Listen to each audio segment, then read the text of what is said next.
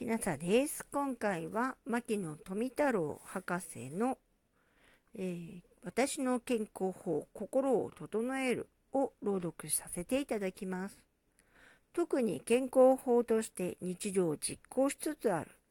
何らかありやいな。何にも別に関心事なく平素淡々たる心境で平々凡々的に歳月を送っています。すなわち各心を平静に保つことが私の守ってる健康法です。しかし、長生きを欲するにはいつも我が気分を若々しく持っていなければならなく、従いて私はこの86の年になっても好んで老、沖縄、そう、G などの字を我が生命に向かって用いることは嫌いである。例えば、牧野王とか牧野僧とかと自重し、また人より牧野老大などとそう書かれるのも全く好きません。それゆえ自分へ対して今日まで自分にこんな字を使ったことは一度もなく、